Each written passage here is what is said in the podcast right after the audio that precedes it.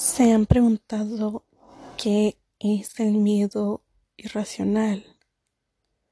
Haciendo énfasis en los celos. Desde mi punto de vista, no soy psicóloga, no soy especialista eh, en ninguno de, de estos temas, pero es mi punto de vista, es mi experiencia vivida. Los celos irracionales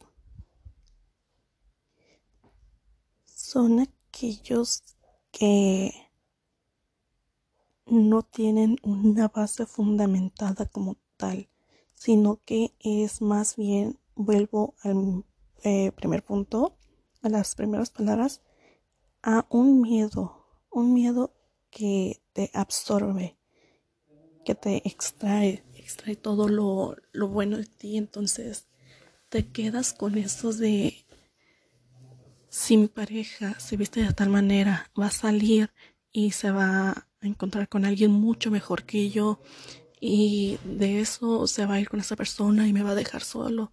Entonces, es eso. Todo este miedo, estos celos irracionales provienen, em, lo repito desde mi punto de vista, a una inseguridad, una inseguridad provocada por las mismas acciones que eh, ha hecho esa persona en un pasado, eh, por inseguridades que vivió quizá en su infancia. Entonces,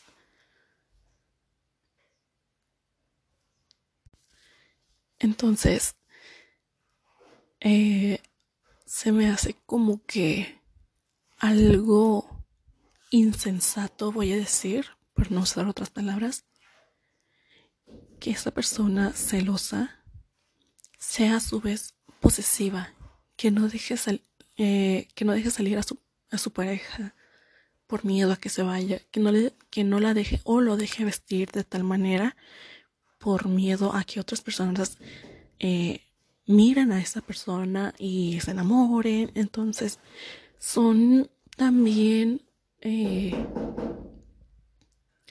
excesos de pensamientos, pensamientos no positivos, sino todo lo contrario. ¿Por qué? Porque estamos alimentando a nuestra mente de que podía pasar un sinfín de cosas por medio de una sola acción. Y esto es verdad, con una acción que nosotros hacemos, podemos, eh, los resultados pueden ser inmensos, ¿no?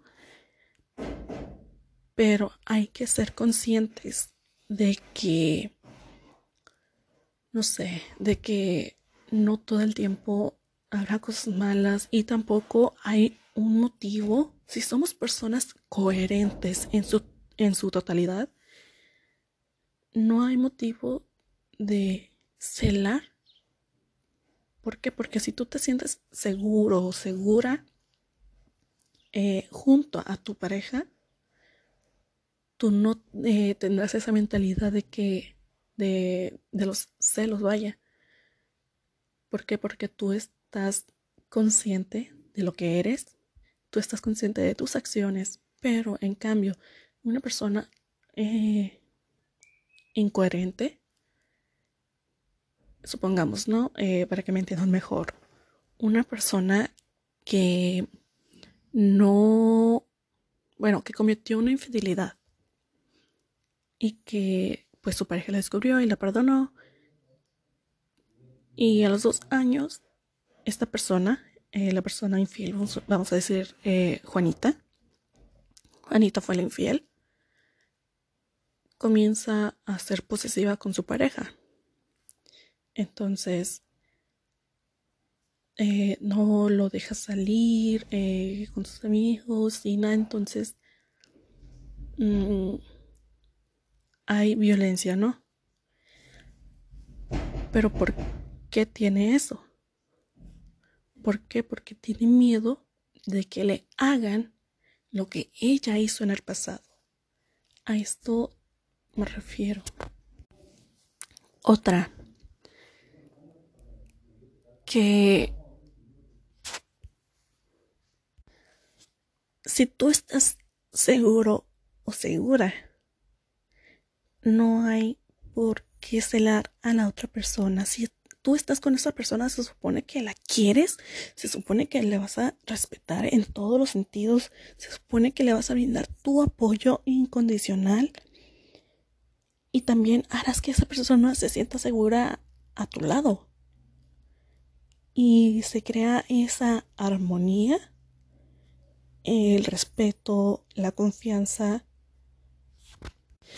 y ese amor que para mí son lo esencial en toda relación. Los celos, a mi parecer, es inseguridad y vuelvo a lo mismo. No sé. Eh, yo tengo personas muy cercanas a mí que yo veo en esas personas esos celos irracionales. Entonces, eh, bueno, si no estás seguro con esa persona, si tú tienes miedo de que de la nada se vaya y tal, ¿por qué no lo dejas? ¿Por qué no dejas a tu pareja? Si tú no te sientes segura, no, pero es que me da miedo de quedarme solo y así y así. Bueno, entonces, ¿qué puedes hacer para tener un equilibrio? ¿Estás dispuesto, dispuesto a cambiar? ¿Realmente lo estás? Y ahí es cuando las personas entran en un trance de lo que está bien, de lo que está mal, de la coherencia, de la incoherencia. Y esas personas necesitan ayuda. Necesitan ayuda psicológica para que puedan pensar realmente eh, para, que puedan pensar, pensar de manera lógica. Y los repito, cuando yo estoy cerca de esas personas eh, muy cercanas a mí, con celos irracionales, digo yo, bueno, ¿y qué puedo hacer? ¿Qué puedo hacer por esas personas que están viviendo un martirio en su mente día a día de que fulanito me va a dejar y que no sé qué? Bueno, nosotros como personas, eh, vamos a decirlo entre comillas, normales, no podemos hacer básicamente nada. ¿Por qué? Porque después nos alejan de su vida y uh, se crean un sinfín de, de cosas, ¿no? Yo les sugiero eso. Antes de estar con una persona, pregúntense si realmente vale la pena estar con con esa persona, si realmente te sientes seguro o segura a, su lado, para que no tenga ningún pensamiento negativo y se llega a venir ese pensamiento, saber cómo tratarlo. Eh, les vuelvo a decir, yo no soy ninguna especialista, yo no soy psicóloga. Sin embargo, sí estoy muy, muy, muy relacionada a eso y no solamente lo digo por mi experiencia, también me refiero también me refiero a, a que en mi futura profesión, o bueno, en la carrera que estoy estudiando, en la licenciatura que estoy estudiando, yo tengo un acercamiento psicológico a este tipo de temas. Mm, mi carrera, mi licenciatura lleva psicología y lo lleva en gran medida, aunque no en su totalidad. Les vuelvo a repetir yo no soy psicóloga. Entonces, hay que reflexionar, hay que saber cómo tratar los pensamientos que nos llegan y de esa manera poder tener una armonía no solamente dentro de nosotros, sino que también fuera de nosotros. ¿Por qué? Porque si somos personas celosas, positivas, eh, con otras personas, esas personas se sentirán atrapadas, se sentirán abrumadas y decir, bueno, ¿qué puedo hacer? Y que mm, no quiero dejar a mi esposo, a mi esposa por miedo a que me pueda eh, hacer algo o que em, ya no, no sé, ya no me eh, proveerá de alimento eh, ya no me proveerá económicamente nada. Entonces hay que tener cuidado.